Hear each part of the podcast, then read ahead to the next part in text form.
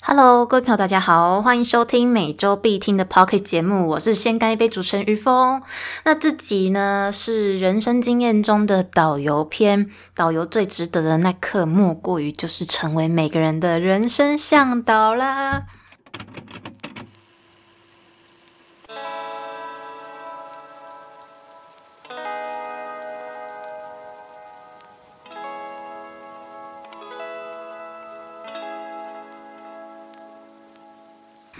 有没有觉得超级励志的？没错，今天就是要来跟大家分享，说就是我做这个导游行业的一些心得，这样子。就是我想每个行业都是会有一些吸引你的地方吧。但不得不说，导游真的是我做过所有工作里面，算是我嗯排名数一数二喜欢的。对，虽然说我那个出社会经历没有到太长，就出社会也顶多才三年而已，就没有太长。但是我这三年呢，做过两份。工作过，就是呃，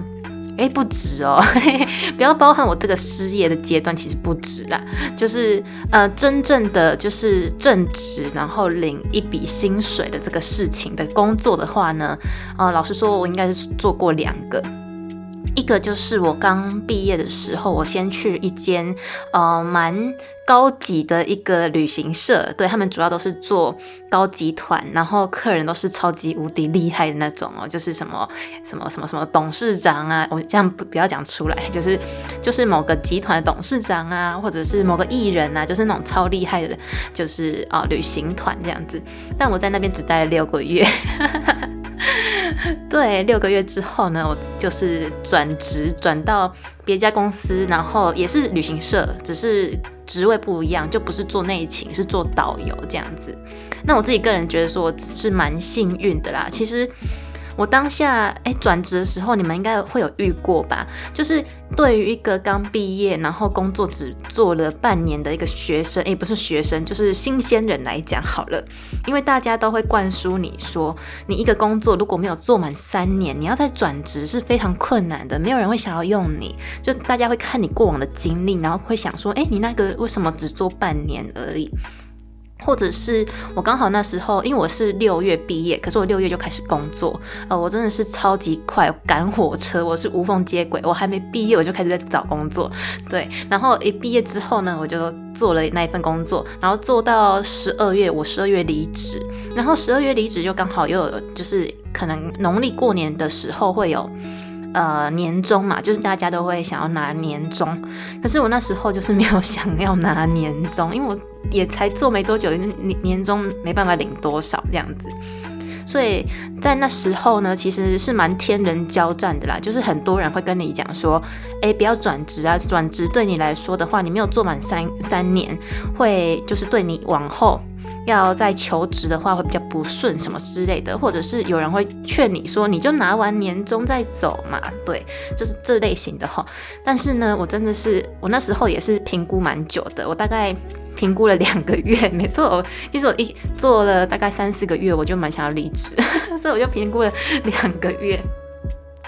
但我真的很感谢我那时候的男朋友，就是我已经是我的前男友了。我那时候就是很天人交战，然后我都会问他，就是问他一些建议，这样我就跟他讲我的状况，然后他就跟我说，如果你决定好了的话，你就去做，就是相信你自己这样子。哎，我听到这句话的时候，二话不说，我直接离职，我直接递辞呈。隔天，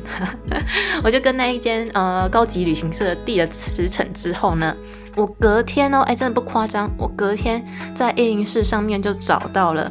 我现在就是我之前在导游的那份工作，就是我导游的这份工作。对，哎，我导游还是没有就是离开公司的，因为目前公司就是目前就是没有呃日本观光客进来嘛，所以而且导游算是承揽的关系，应该不算是呃。员工的关系嘛，就是不算是那种固定契约的员工，是我们是在承揽在啊旅行社下面的，所以就是我目前来说应该算我的正职还是算导游啦，只是目前没有工作，所以我就是回家义，然后做打工这样子。哎，对，然后哦我跟你们讲，就是我那时候不是提了辞呈嘛，然后隔天就找到这份导游的工作，哎，真的不夸张哎，就是隔天。而且呢，我一投履历之后，他马上叫我来面试，所以我那时候就有一个非常强烈的感觉，就是觉得说，当你今天做好一件事情，就是你已经下定决决心要做一件事情的时候，全世界都会帮你。诶，我那时候就是有这种强烈的感觉，对，然后我去面试的过程也是非常非常的顺利，而且我面试的时候。其实蛮好笑的，就一开始是用中文在谈话，后来他要叫你用日文自我介绍，自我介绍好像三分钟还是还是多久的，我有点忘记了。我这我讲到一半，然后我就说，哎，三分钟有点太长了，我还没有把我自我介绍讲完。然后后来就是主管一直在讲他们的公司怎么样怎么样的事情，就变成那个面试呢，我基本上就没有讲到太多话，都是在听主管讲。然后我真的觉得很幸运啊，因为。大部分的旅行社的导游或者是领队都需要蛮多工作经历的，可能至少三年哦。但，嗯，不知道为什么我刚好去投的时候，他们就很希望就是有一些新鲜人可以进来，就是零工作经验的也可以进来这样子。所以就是算是蛮幸运的，要从一个呃你完全没有做过导游这个行业，然后要开始做。但我真的觉得说，哎，其他旅行社如果设工作经历要满三年的话，应该不限于要做导游满三年吧？应该就是任何工作经历都可以吧？因为如果要限导游满三年的话，才可以去应征那个工作的话，那没有人了吧？就是，哎，这样从零开始人要怎么办呢？对，所以我是觉得蛮幸运的，哎，就是那时候。呃，刚好就是找到这这个工作这样子，然后也是做的蛮顺利的，然后就我做的蛮开心的。老实说，就是这份工作算是我就是呃从我开始有办法工作之后呢，一直做的工作以来最喜欢的一份工作，对。算是前两名、前三名这样子，对，至少，嗯，我高中毕业之后就开始就开始打工嘛，大学的时候几乎就是打工都没有间断的。打工过来，打工之后呢，我的那个呃找工作速度也是非常快，就是一毕业之后没有空窗期，我就是立马进入职场这样，所以算是蛮做到蛮多工作，虽然说不是正职，但就是有接触到呃一些公司啊、一些人群这样子。然后导游真的是我真的蛮。喜欢的一个工作啦，因为我自己个人觉得说，跟我的个性有蛮大一部分有相关哈。因为我呃没办法坐办公室坐太久，应该说办公室的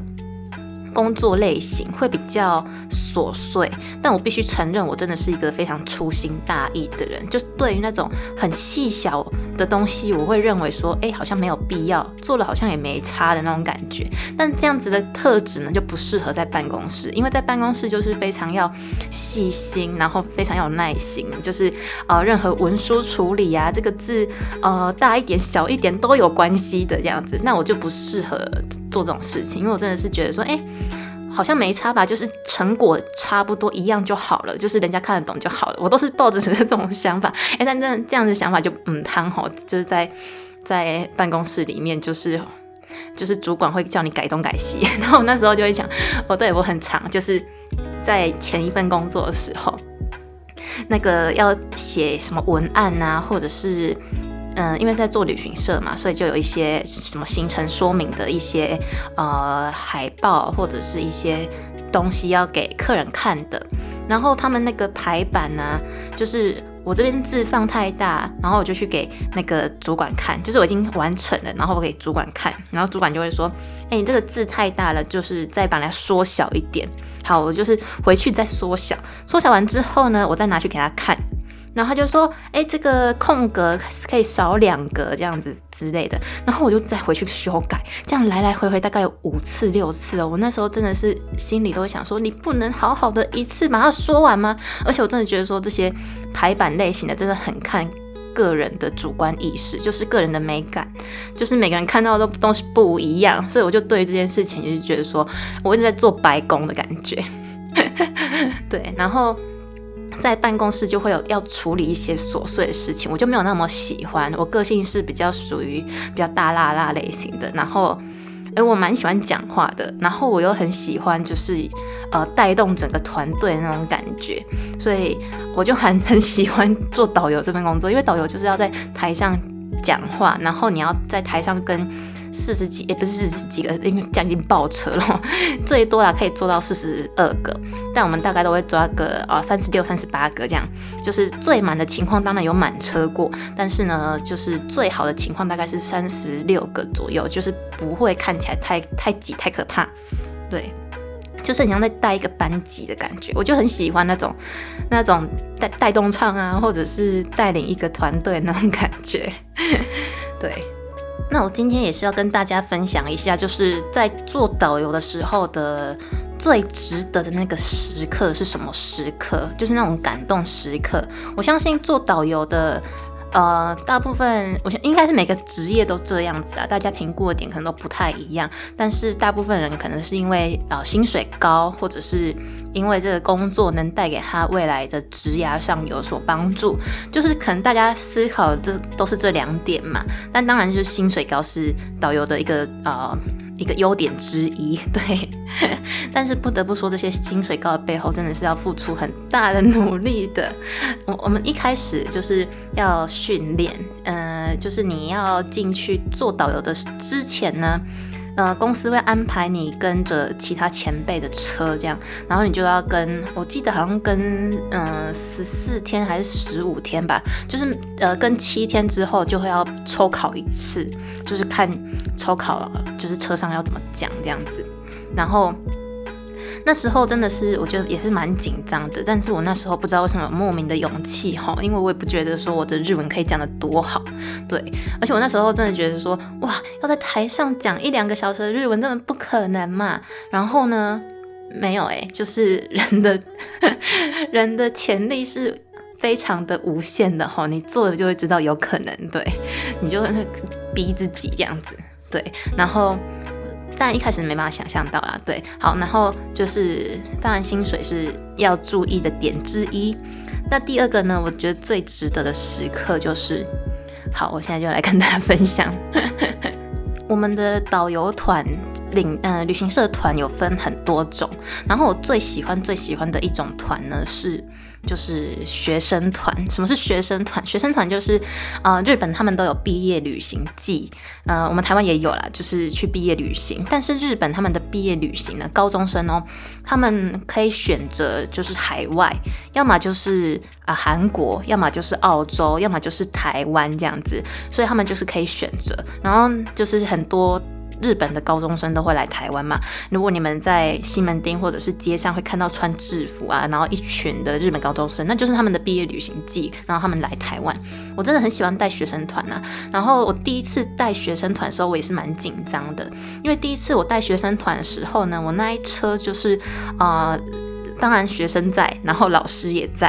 然后校长也在我的车上，所以我就会特别紧张，因为你要一个就是就是一个。什么数位平生的一个呃人，然后在台上你要跟他们讲话，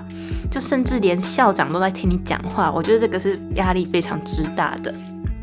对，但我那一场带下来呢，就是。我就收获满满呐，然后老师们也很喜欢听我讲的话，这样子，老师也给我非常大的鼓励耶。因为老师我们在休息时间，那就是学生放出去让他们去玩的时候，就基本上导游跟老师就是一个空闲的状态，就看老师要不要去玩这样。然后导游就可能因为可能景点去过太多次，我们通常也不会去景点那边晃晃晃，我们通常都会找一个地方休息这样。然后老师呢，他都会就是在休息时间的时候都会跟我聊天。对，然后他就会跟我分享，就是我刚刚台上讲的什么，他觉得很有兴趣啊，然后让他知道了什么什么什么东西这样子，然后最后他回去之后还有传那个讯息给我，他就说他就感谢我，就是这趟旅行让他就是。经历到就是也就是从我的经历让他们学习到呃许多的世界观，因为我在台上其实不不只只会讲景点啊，其实我都会讲一些我的人生经历这样子，我就会讲一些就是例如像是我之前有去日本旅行的一些经验，然后或者是。我留学的一些经验，我就是就是，我就是觉得说，可以借由我的经验带给他们，就是无限的可能性这样子，他们就会从我的经验得到说，哎，其实我也可以这么做，或者是其实我也可以这么做，对，然后我觉得这是最感动的时刻，就是当整个团结束之后，他会就是给你回馈，然后跟跟你说，哎，他学习到很多，不只是在台湾的景点介绍上，就是连在他的人生观上都有一些很大的改变。我觉得这是最感动的，这是我非常喜欢带学生团的原因啊。然后还有一些就是呃一些感动时刻哈，我一一一来跟大家分享，因为我写了一个长串的 list。但是呢，我真的不知道怎么把这 list list 然后接在一起，所以我就 就像聊天这这个方式，然后跟大家讲一下好了。那我发现我自己个人蛮喜欢就是做这件事情的，就是我很喜欢跟外国人交流，就是做导游的感动时刻有一部分也是因为，就是你会觉得说你在帮台湾做国民外交的感觉。那对于国民国民外交这件事情呢，我好像从小就很喜欢做这件事情。就我记得，就是小时候不是都会有那个骑脚踏车的摩门教教徒来那个传教吗？哎，我都会跟他们聊天，然后我还会就是跟他们说，哎，有什么好吃的啊，什么什么之类的。我就是会做这种国民外交哈。然后高中的时候，因为我们学校有魁北克的交换生，我还会带他们去玩，然后还会就是会跟他们联络，会跟他们交流，就我很喜欢做这个跟外国人交流这件事情。然后我记得我在大学的时候是最疯狂的，因为我大学是日文。戏嘛，然后虽然说我没有参加大学的社团，任何社团，但是呢，我偶尔会去国际处帮忙。那去国际处帮忙的原因呢，就是可以跟外国人交流。那帮忙都是帮忙一些，像是带他们去开户啊，或者是登记学校的一些资料什么的。然后我在大学的时期，几也是几乎啦，就是所有的朋友都是外国人居多，要么就是日本人，要么就是韩国人。对我很喜欢做这种国民外交。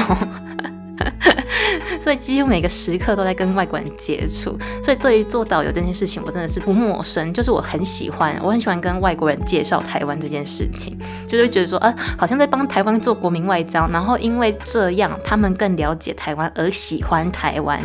对，然后当有客人就是因为听完你的介绍，然后他就会真的跟你说，就是他很喜欢台湾，他下次还会想要再来，然后还会跟你说，哎，可能高中生呢，他就会跟你说，他考虑就是要来台湾留学。我就觉得哇，我真的是做这件事情非常值得。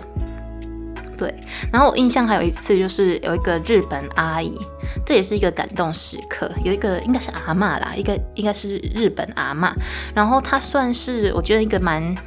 蛮让我呃印象深刻的一次经验，就是那时候我刚好在公司就是报账，所以我在公司的办公室那边走来走去，然后呢，我们主管就把我叫过去，他就说，哎，明天有一个专用车要带一个阿嬷去逢甲夜市。好，我就想说啊，要从台北杀到逢甲夜市，而且他只买五个小时的专用导游哦，就是一个导游这样子，然后五个小时陪他去逢甲夜市，所以这个五五个小时算是蛮赶的嘛，因为不能坐呃客运，因为坐客运下去一定会就是花掉了三个小时在坐车这件事情上，所以呢，他就是要坐高铁，所以那个印象非常深刻哈。我想说，哇，竟然有一个客人。会愿意花五个小时，只为了冲去呃台中的逢甲夜市，因为我们那时候都在台北。然后隔天呢，我就我就在饭店接他，然后我们就可坐计程车到高铁站，然后高铁这些费用都是他出的。对，就是高铁坐台坐下去台中之后，再从台中的高铁站。坐计程车到丰甲夜市，然后我们就在丰甲夜市逛了一个小时半，快两个小时吧。哎，那阿妈也是出乎我意料之外的，蛮能吃的。因为我很少遇到日本人会那么那么，就是因为日本人胃可能都很小，他们吃东西真的都少少少少的。然后我真的遇到那个阿妈，也吓到，他比我还会吃。嗯，然后我们就是沿路上就是一直逛丰甲夜市，可是那个阿妈超安静的哦。他就是不太会讲什么话，但是我可以感觉到他是开心的。他可能就是就是很喜欢夜市，然后希望有个人就是熟人可以带他去这样子。然后就沿路上，我不管推荐什么，他就吃，不太会跟你说什么啊，这个看起来好可怕哦，不敢尝试这样子。然后那一趟也算是我带了蛮开心的一趟。然后后来在高铁上啊，我们就小聊天这样。然后阿妈就还问我说：“哎，那个饶河夜市有开吗？就是台北松山那个饶河夜市，呃，这个时间还有开吗？”我就说：“哎，有啊，有啊。”他就说他回去饭店之后还要去饶河夜市逛。我想说，阿妈到底有多爱饶河夜市？就到底有多爱夜市啊？逛不腻的夜市。而且他其实是跟他的先生一起来的。但是他先生呢？那时候就是当天，他先生想要去阳明山泡温泉吧，可是他不想去泡温泉，所以阿妈就选择就是去台中的逢甲夜市。我觉得蛮厉害的啦，就是为了逢甲夜市可以这样子。他说他没去过，他说他之前就是也有跟团去过台中，但是那个团就没有去到逢甲夜市，所以他就觉得有点小可惜，就想要去逢甲夜市啊。对，然后后来。结束之后，就是在车上，阿妈就跟我聊天嘛，然后阿妈就塞了一个小纸条给我，他就写那个他们家的地址，他就说我到日本的时候可以去找他，就是可以去住他家什么的。就是通常我真的觉得说，导游最值得时刻就是这个时刻，就是你会，嗯，你被客人接纳，然后甚至还可以接纳到家里哦，就是很多客人真的是把你当做一个好像。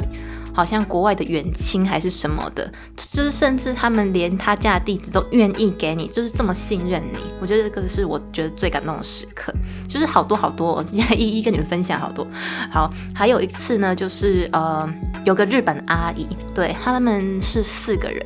但是我当时，嗯，他是我的送机客人，就是我当时送机的时候，他们只有两个人，就他们是四个嗯好朋友。可是呢，他们，呃，当时我遇到他们的时候，只有两个好朋友来，对，然后因为那那一次呢，我们就交换了赖这样子。然后后来他回去日本之后呢，他也会常常跟我联络，就是会传一些近况给我，就是近况他去了台湾的什么台湾妈子里啊，就是诶，台湾妈子里就是有点像是。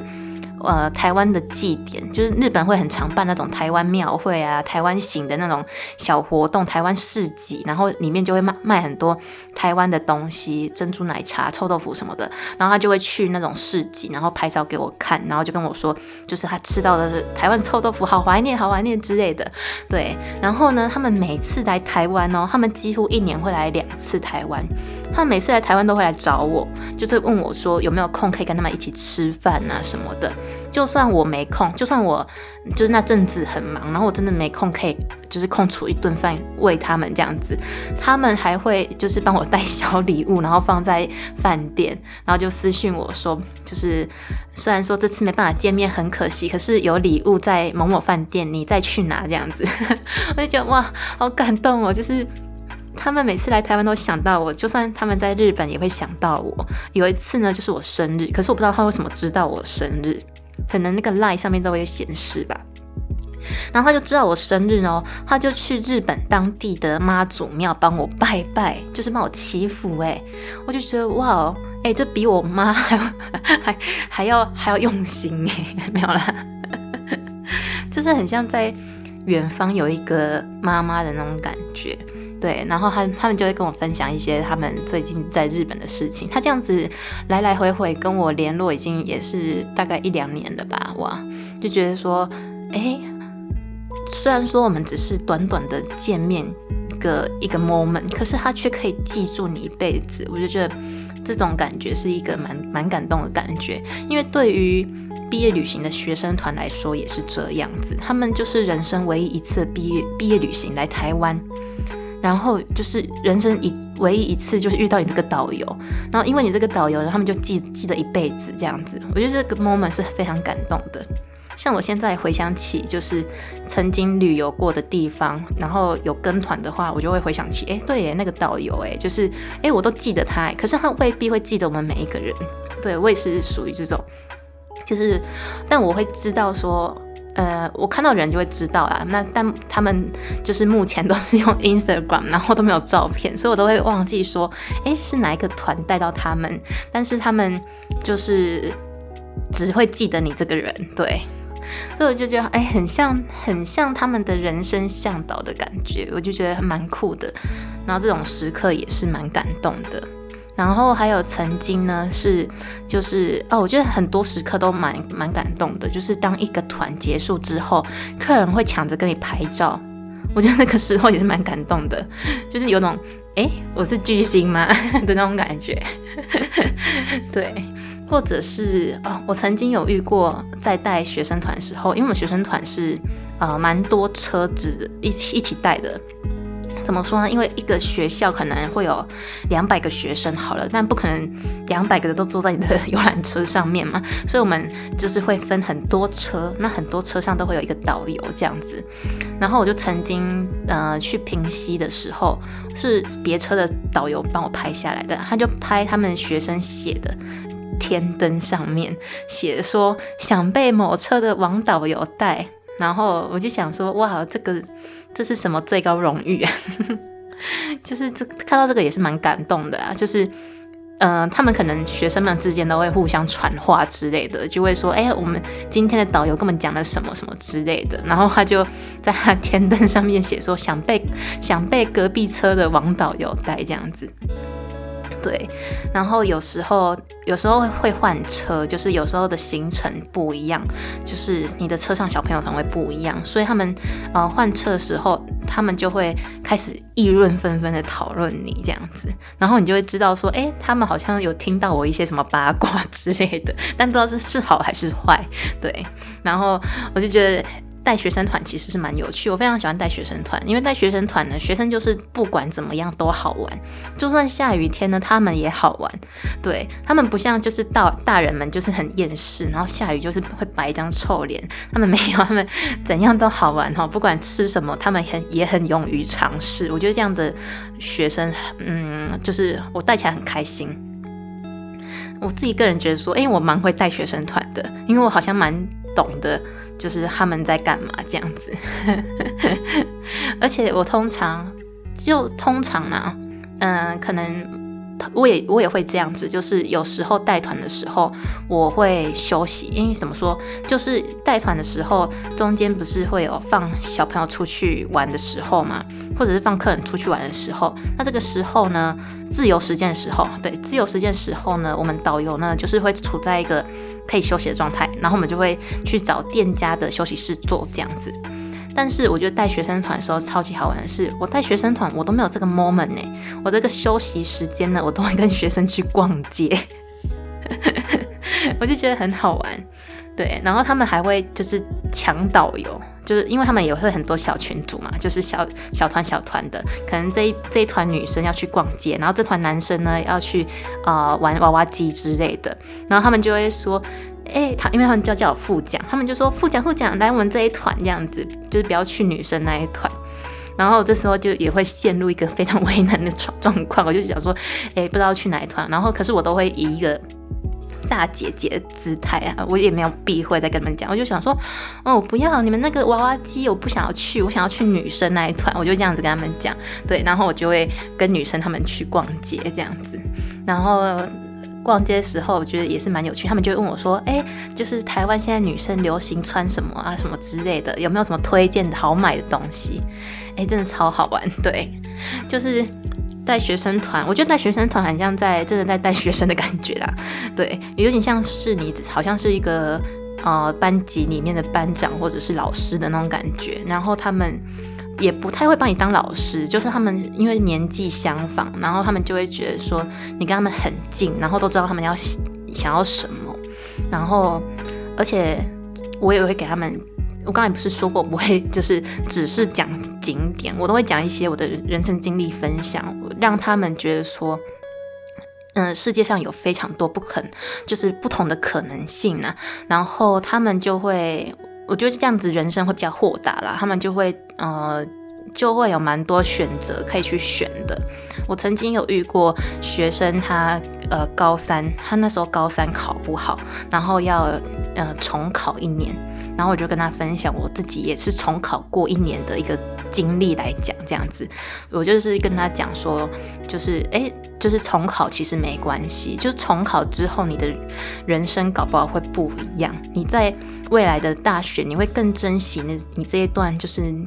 比别人慢的这个时候，然后你更会就是知道你要做什么，因为你有多了一年让你去去准备，然后让你去思考。其实我就是以我自己个人对于重考这件事情来讲，呃，跟他讲一些分享，然后他就会比较释怀，就是觉得说，对他这样子做选择也是没错的。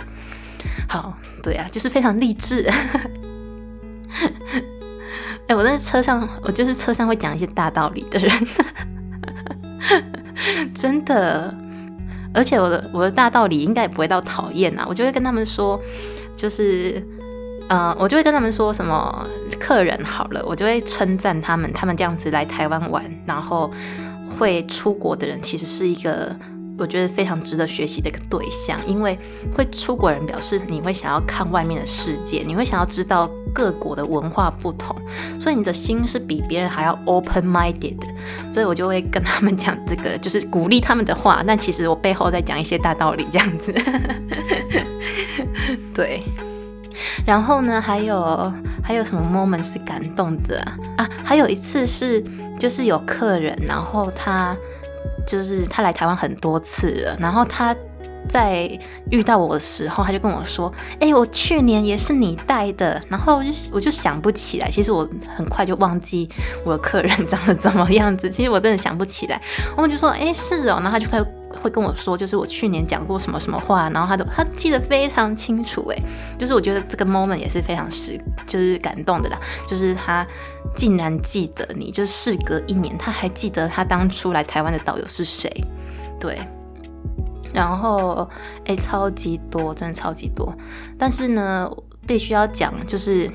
我做导游的时候。其实我觉得心态调整是非常重要，因为我们也有一些业绩压力，就是我们有一些呃进进店的一些业绩压力，我们就他们买的东西会决定到我们的薪水这个部分嘛。但我觉得真的是，嗯，各行各业啦，我真的觉得说，